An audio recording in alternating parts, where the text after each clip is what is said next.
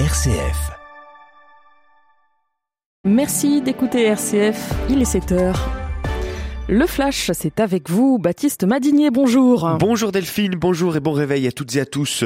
Dernière ligne droite en Turquie avant le second tour de l'élection présidentielle prévue demain. L'heure est déjà de tirer le bilan d'une campagne qui a clairement pris un tournant ultranationaliste pendant l'entre-deux tours. Au premier tour, le président Recep Tayyip Erdogan est arrivé 5 points devant son opposant Kemal Kılıçdaroğlu. Ce dernier, visiblement ébranlé par cette défaite, a changé son fusil d'épaule pour le second tour, devenant beaucoup plus radical. Il a notamment annoncé l'expulsion des réfugiés syriens dès le lendemain de sa victoire et a promis que la Turquie ne deviendrait pas, je cite, un dépôt de migrants.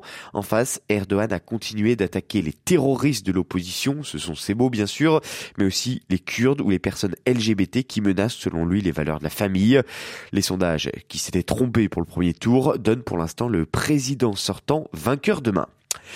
Nouvelle frappe en Ukraine où des missiles russes ont touché une clinique dans la ville de Dnipro. Selon Kiev, il s'agirait d'un centre de soins psychiatriques. Volodymyr Zelensky a dénoncé une nouvelle fois des crimes contre l'humanité.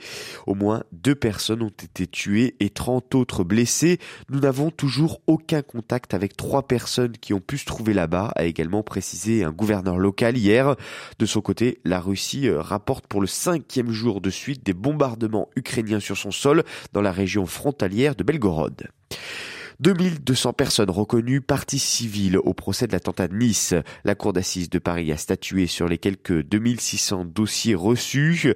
Outre l'enjeu moral, cette reconnaissance ouvre la voie à d'éventuelles indemnisations pour les préjudices subis lors de cet attentat de 2016 où, je le rappelle, un camion a foncé sur la promenade des Anglais, tuant 86 personnes et en blessant plus de 300 autres. Le nombre de dossiers reçus indique que la justice a élargi le périmètre des victimes directes au-delà de la seule trajectoire du camion. Elle a également reconnu les enfants à naître, c'est-à-dire en gestation au moment des faits, comme des victimes indirectes. Plus 10% pour Patrick Pouyanné. Le PDG de Total Energy a vu sa rémunération gonfler pour 2023 hier lors de l'Assemblée Générale du groupe. Une décision votée à l'écrasante majorité par les actionnaires. Ces mêmes actionnaires qui ont adopté à près de 89% la nouvelle stratégie climat du groupe sans que celle-ci soit pour autant alignée sur l'objectif de réduction d'émissions inclus dans l'accord de Paris 2015. Elle prévoit plus d'investissements dans le renouvelable et quand même un renforcement des objectifs des réductions des émissions de CO2 dans ces opérations.